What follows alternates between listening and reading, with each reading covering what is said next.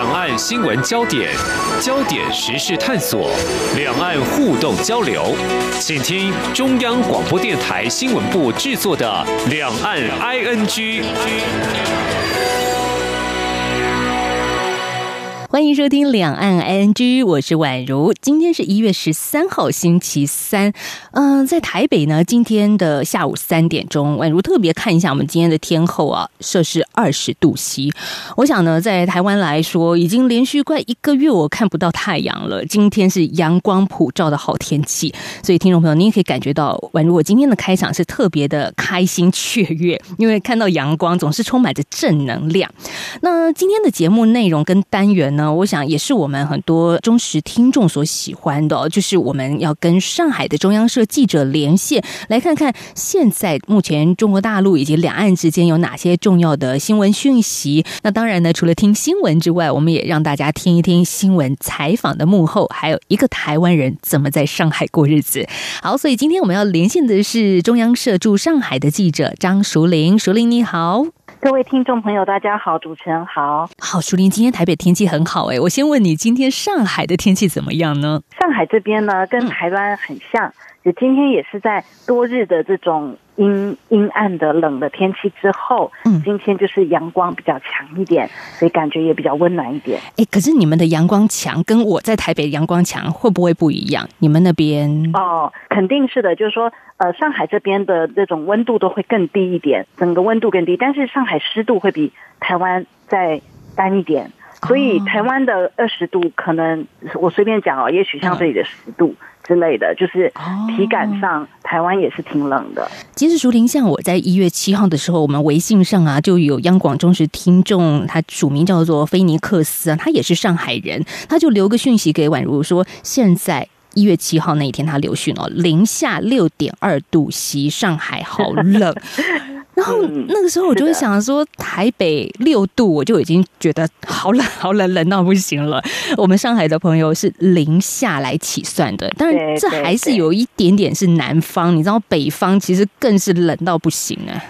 是的，今年是特特别特殊的。就是比较冷的一年，对，没错的。但就说这边的家庭哦，长江以北一般讲是中国的北方，都会过去有所谓的供暖，就是煤啊，现在是尽量改成天然气或者是电力的，就是减少污染。那长江以南，像上海这种南方呢，其实他们是不供暖的，但是很多家庭自己会有那种冷暖气机。对，但我觉得这一点来讲，我我认为台湾的很多家庭是没有暖气的。对，所以呃，相对来讲。台湾会有那种裹着大衣坐在客厅，我我自己台 台湾的家就是这样，对。但是在在上海，我觉得有暖气是非常普遍的家庭，所以你进到室内以后，其实感觉是没有那么冷的，即使外面是零下六度七度啊。真的耶，你真的说对了，马上就比较一下台湾人跟上海人怎么过冬哦。像我自己偷偷透露一下，我睡觉还是穿着外套睡觉，在台北是呀，真的很冷，因为台北我自己家里也没有暖气，因为我们也就是比较多是装冷气了。没错，如果说到其实。慢慢的天气越来越冷了，大家也知道华人的重要节日也就来啦，所以也就是要回家过年。但是二零二一年今年的春节其实格外的不一样，可能这个时候打算要回家，但是不一定真的能够回家。我们也看到熟林在最近中央社的一些外电报道，您所报道的一些讯息是说到现在中国的春运要启动，但是有一些相关的政策。是的。嗯，今年呢，因为大家知道是因为疫情这个新冠肺炎的这个缘故哦，所以像我身边自己，呃，上海也很多外地人嘛，尤其外来务工的，我自己的按摩店的帮我按摩的小姐，还有家里请的保洁清扫阿姨，他们都要回家过年。可他们最近都告诉我说，其实有心理准备，有可能啊，他们也觉得有可能回不去。那怎么会这样呢？就是因为政策一直在改，上海目前还没有说。啊，禁止 大家 出城是没有的，但是他们现在整个国家的政策啊啊，譬如说在昨天，他们有十一个部委就发布了一个通知，就是讲说定调今年的春节是要错峰出行，就是错开来的，不要大家都在农历年前回去，然后通通在农历年后回来这样。那一个是错峰出行，一个是就地过年，这个也是很很最近很被强调的就地过节，就是说，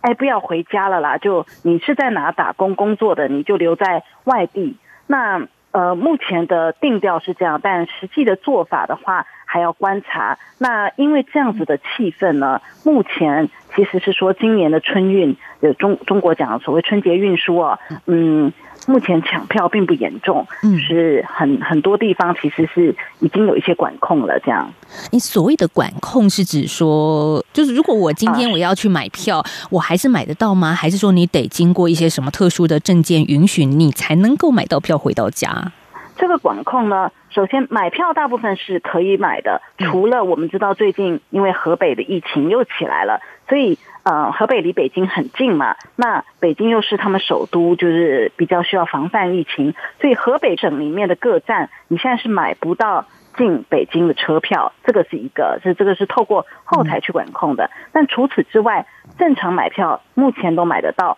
问题是说，有些地方，比如说广东的一些市啊，嗯，就是一些县市这种哈，他们其实会公布一些政策说。尤其是针对国企、国有企业的这个，呃，因为他们这边讲企业啦，我们台湾都说企业，对啊，国有企业因为属于国家的，他们比较可以去规范，或是机关单位、事业单位，就是这种比较有公家色彩的啊，他们就会规范说，呃，这些人如果，呃，你要离开的话，离开要返乡过年的话，你要得到批准。他也没直接跟你说不准，但他说你要得到批准，所以其实这一切就是意思也很明确了，就增加难度。然后如果你是国国家的事业单位的这些员工的话，那可能现在很多地方都已经说啊，像湖南呐。呃，广东啊，好几个地方都已经发出通知了，就是叫你就地过年，不要返乡。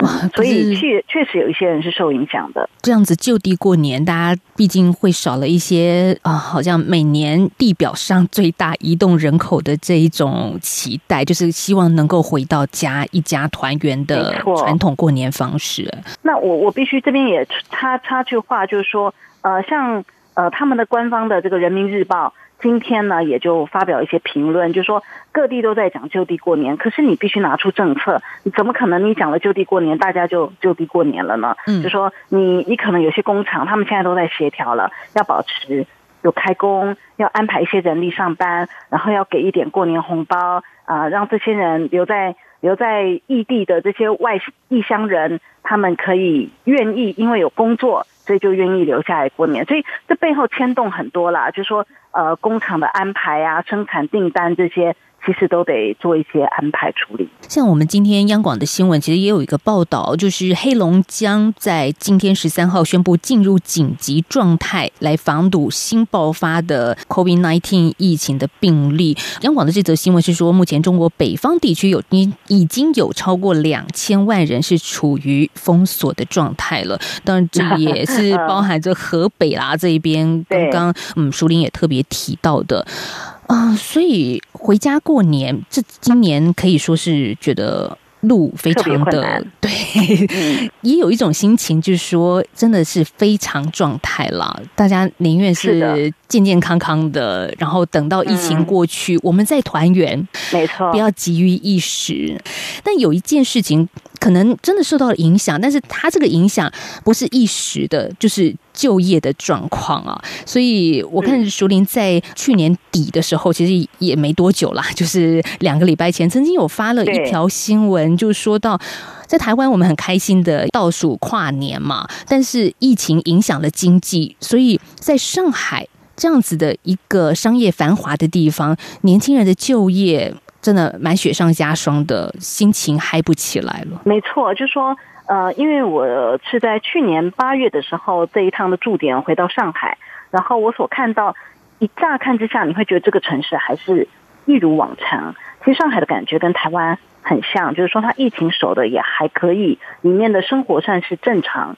你会觉得很多商店也都渐渐恢复了，毕竟那时候是八月啊。但是其实有很多的现象，很多疫情造成的这种影响呢是比较长期的啊，比较需要仔细去观察的。我觉得年轻人就业就是一个。那我自己会去问这种二十出头，可能大学毕业两三年的呃上海人，啊，其实他们确实有因为呃疫情的状况。薪资有减少，或者是说因为薪资冲冲击的关系，有些人不干了，所以他去递补这个位置的时候，他告诉我说，他是在一家呃公立的这种艺术馆、美术馆工作，里面也会有一些销售啊，销售这些文创产品或书籍的。他做这样的职位，其实才一个月四千两百人民币。其实呢，因为我们知道中国的这种社保那些都扣的蛮重的，所以他的实领呢只有三千多人民币。这些换在台湾的话，你你全新四千二，它都已经不到两万元了。就是说，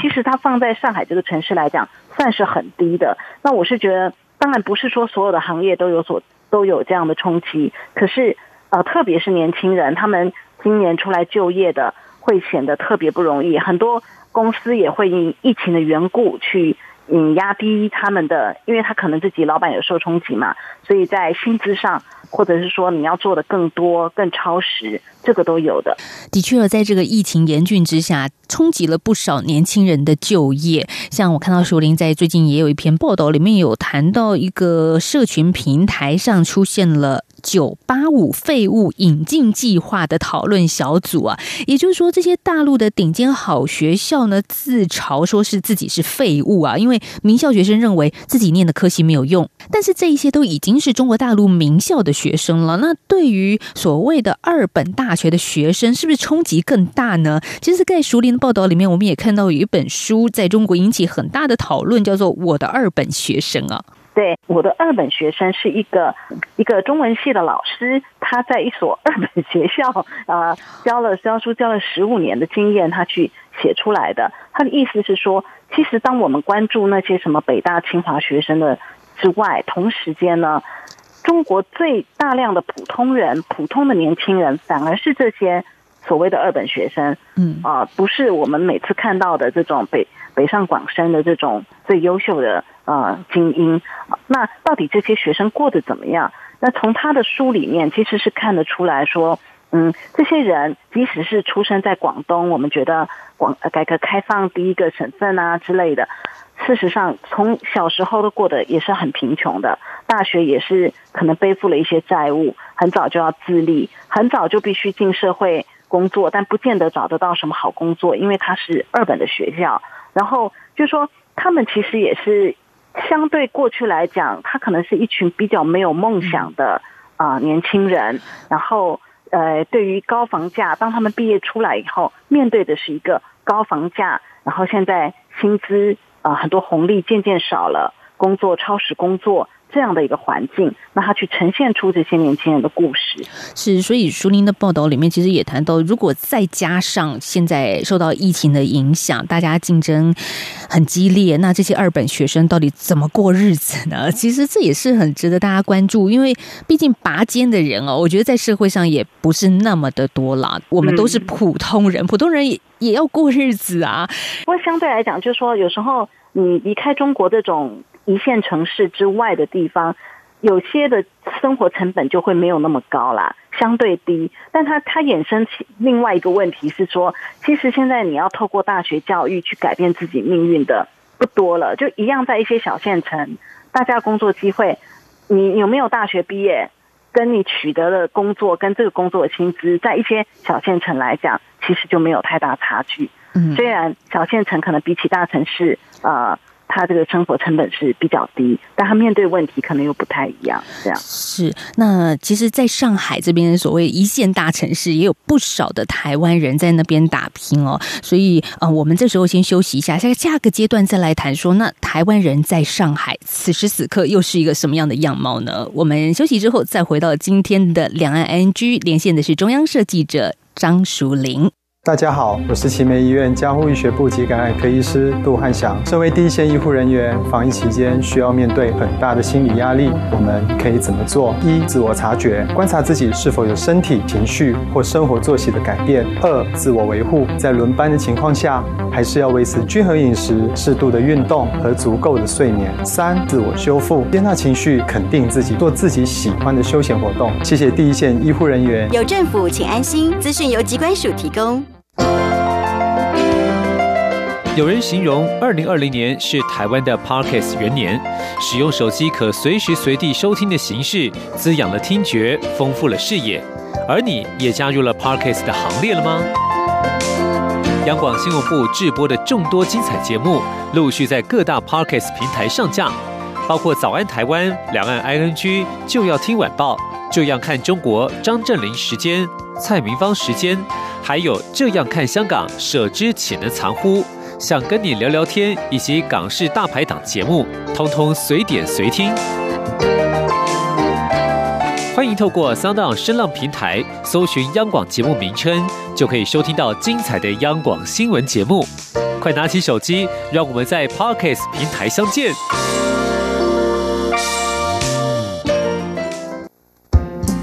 阳光就是阳光，成了我的翅膀。阳光就是阳光，人民自由飞翔。阳光就是阳光，世界在我肩膀。阳光是你，是我生命的翅膀。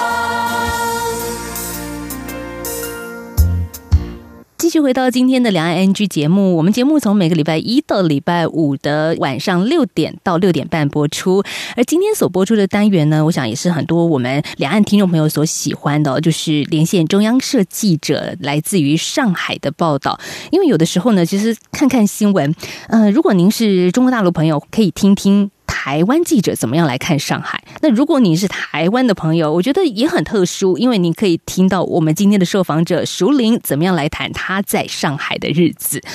好，继续来跟熟林聊到是，到底在上海现在的台湾人是怎么过日子的呢？好，这个议题其实会连续延续到您在一月七号的时候所发表了一个报道哦，当中就谈到了疫情之下，哎，在大陆的台湾人到底该不该打疫？疫苗啊，过日子的话，我想目前是如常了，还是蛮多台湾人在上海做他们的工作，只是一个不一样是说，大家都会说啊，要不要回回去过年？那目前还在上海的，肯定就是不回去了啦，几乎因为回去有隔离这个问题。大多数给你的回答是就地过年了，不回去的，不回来了，因为就不回去。对，嗯，那如果在上海过年的话，因为毕竟我们现在在台湾哦，像宛如我。进出大众运输工具，我一定要戴口罩，而且很多的场合，我一定进入室内，像邮局啦、博物馆啦，我们一定就是，如果你没戴口罩，你是不准进去办事儿的。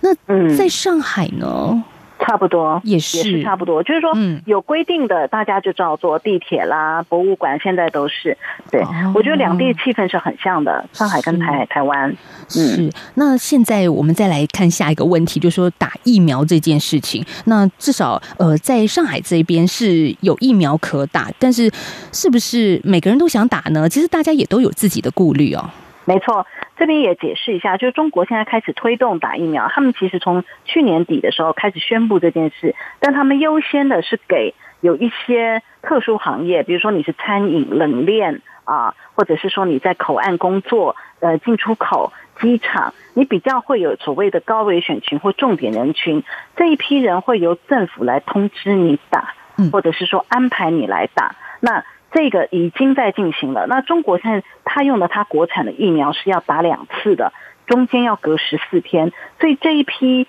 首批的在打疫苗的人会在二月五号的时候打他的第二针，所以整个进程都还没有还没有结束。那所以就说，其实这是一个还在观望中的议题，到底大家打起来反应怎么样？其实是还在看的。那上海已经也有可能到现在四五十万人啊这样子的人，这就是说在政府的。安排下已经在打疫苗了，重点人群。那在一月七号的时候，上海现在这边做的一个新的放宽是说，如果你是自己要出国的，有人就是要去国外看自己的家人办事，你就是因私出国啊的，或者是学生啊什么什么工作人员，那可以上网登记安排打疫苗。这个是在他一月七号的时候放宽，那一样就是要打两剂，就是跟刚刚说的都是一样的。嗯，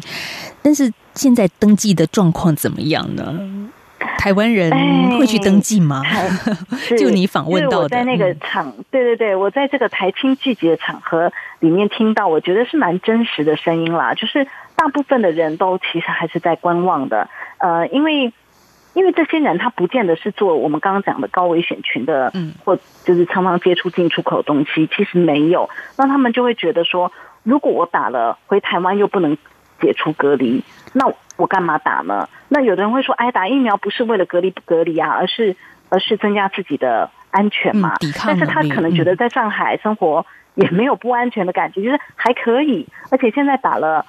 疫苗还是说一样要戴口罩，这些就是你的生活其实不会立刻的有很大改变，所以很多的台湾青年是观望的。那也有人很直白的说，他们觉得这个疫苗有效性它是会存疑的。我想就是说，也许对中国的东西，大家还是可能不至于认为它会造成很大的呃伤害或什么，可是就是说有效性，他们可能又觉得需要观察，所以在缺乏一个积极的因素之下，多数人就会选择观望。但我也确实有在网络上看到，也有台商，也许他的工作比较需要到处跑，他就去登记了，预约登记说他要他要打这个疫苗，那就是看个人了。嗯，但是还是告诉大家，就算接种疫苗之后，您佩戴口罩啦，常常洗手，这个是最基本保护自己的方式哦，这还是要做到。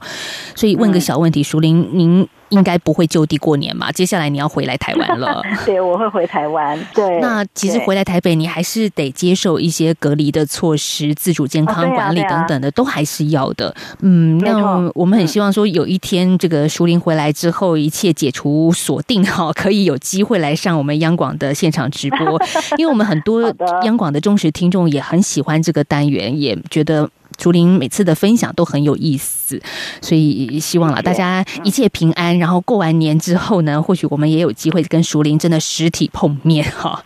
好好的安排一下谢谢。嗯，嗯。那我们接下来要继续来谈另外一个竹林的报道了。这说到的是我们央网的新闻频道，其实也一直很关注的，就是十二港人的事件哦。那我想，嗯熟林的报道的角度来自于上海，你所报道的是对于协助。代理十二港人案的律师们，他们的一个处境哦，我想接下来我们要比较严肃的来看待这样的问题。说真的，对律师，特别是维权律师，在中国是一个高危险的行业啊。是的，嗯我觉得是蛮感触的啦。尤其这五年看下来，就是说中国的律师，尤其是维权律师，确实是非常辛苦的。就是他们会面临这种，尤其这两三年，利用这种吊销你证照的做法，啊、去让你不接一些敏感案件，或不让你不讲一些话。我觉得确实是存在这个现象的。那一个就是最近的这个十二港人案。就简单来讲，十二港人案，我们知道它是有，呃，因为香港过去一年多来的这些事情，嗯那有十二个港香港人，他们就呃逃离了香港哈，嗯据说是想要来台湾啊、对想要偷渡来台湾，就是说不是用那个坐飞机啊这种方式，但是在过程里面，他们就被拦截到深圳去了，后来就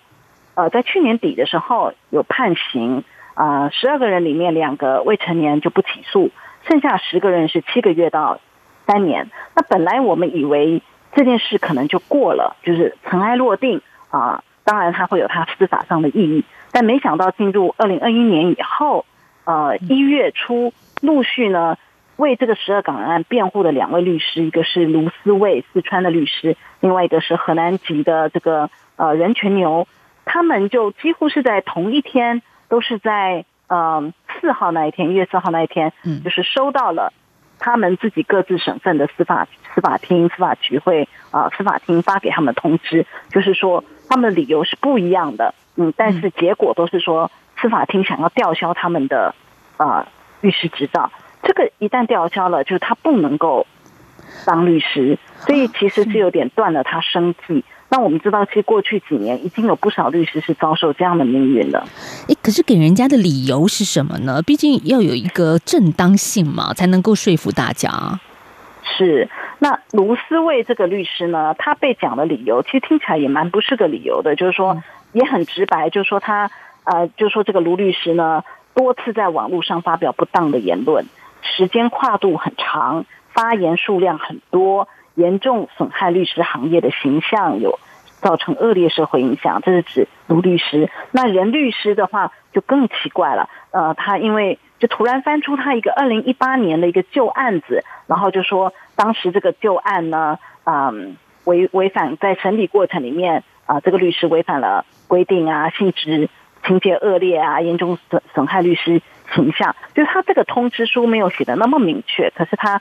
他有大概就是以上的内容。呃，但我们知道，其实任律师除了代理十二港人案，他今年初一月的时候，包括我有去，就是在上海，他代理了那个呃一个公民记者张展去报道新冠肺炎的，呃张展后来被判四年，是他是他的律师，所以其实真的是多重敏感身份在身上了。不过我我所知道的，嗯，上海的律师朋友、律师界的，即便他们不是做这种刑事辩护律师，就是一个比较商业啊、合约啊这种律师，他们都很不以为然，他们觉得说。政府，如果你要这样的话，你当初干嘛让他接案呢？就说你你你不能人家去代理了，你现在又反过来惩罚别人，就是大家心里其实有数，就是说不管你用什么理由说要吊销他们执照，大家都知道，就是因为他们最近代理了这些比较著名的案子，所以才会被盯上。像这样子，你刚说就是断了后路，等于是我有律师证照，我可以职业以此为生，可是接下来呢就被吊销了，就不能够再执行这样子的律师行业了。这根本就是个很严重的惩罚啊！我我是说，在台湾，嗯，社会觉得是很严重的，但是这个在中国的话，陆续已经有非常多的律师是这样的命运。而且我今天看了微信哦，今天刚好这个，因为这两个律师卢卢律师跟任律师，他们接到司法厅这样子的，这个是你你处罚做出这样的处分，那今他们都有申请要听证。那卢卢思卫的听证是今天十三号，所以他今天在四川是有个听证会。听证会外，听说因为有很多律师去声援他，这里面很多都已经被吊销证照了，也也都会被带走。所以其实当下就是这样子的环境，我觉得是蛮艰难的。我自己的呃微信朋友圈里面加过的一些律师，很多现在都是被吊照的。你说怎么生活？就是说，当然，也许活下去不是问题，因为有些人开个小店啊，什么都可以。就是说，问题是这是人家的专业，这是人家的一个置业，但你不让人家去做这件事情，是，所以中国律师因言获罪真的是屡见不鲜啊！可能我们在台湾会觉得这已经是可能台湾戒严时期的事了吧。还有一个律师是北京的律师，叫周泽，他也哦，是因为在网络上哦，他也公开了一些不应该被公开的内容，像是嗯嗯嗯，安徽公安刑求逼供。其实我我觉得，如果律师他没有说假话，因为我们现在对于假讯息是很严格的，如果他说的是属实的话，官方怎么去做这一件事情？大家就啊是会去玩这个法律上的这种，所以刚讲的这位周泽也是影响很大。他现在是他的听证会也过了，他已经明确了，他是被处罚的是停业一年，一年比起吊销执照 看起来是还好比较一点，但是轻一些因为这个周泽的、嗯对他的名气其实是蛮大的，呃，所以。其实，在律师界的回响也很大。这个案子的意义包括说，它会影响很多的律师未来在他的言论上，他会受限的，他会自我审查都有可能。那当然，官方的理由是说，啊、你在这个案件还在审理的时候，你就在微博，就是他们的这种社群平台啊、贴出了。就是其实就是刑求啦，安徽的公安有刑求逼供这件事情，官方觉得你这样是不正当的方式来影响依法办理案件。那可是其实就周泽他也有提出一些啊、辩解，他的意思是说，他因为他代理的时候是二审嘛，他公布的东西是一审就过了的东西，所以他根本不是说有什么新的东西，然后不在法庭上，而是在外面讲，也不是这样子。反正官方会找一些理由来来作为他的一个正当性就是了。嗯，但周泽他其实过去是一个学者哦，那他对把自己的这个学术界的职务老师的位置辞掉了，全职来做律师。他们也是真的想为这个社会做一些什么事情，有一些坎儿是过不去的。对，而且是嗯很明显是这几年是越来越紧了。对一些新闻采访幕后，我们等熟林回到台北，然后我们再来好好的聊一聊，也希望给听众朋友 一些不一样的台湾人在上海的观点。呃，今天礼拜三嘛，啊，小周末应该可以过一个非常愉快的一天。你看，今天整个台北艳阳高照的心情，其实是让人家呃，随着天气会好很多了。虽然我们今天连线的最后是有一点让人沮丧，但我想。还是有一天可以阳光普照的，即便是在寒冬当中，但是大家还是可以期待一些什么。好，谢谢熟林来自于上海的连线喽，谢谢。谢谢，谢谢宛如。好，也谢谢听众朋友今天的收听，我们两岸安居就进行到这了，明天再聊，拜拜。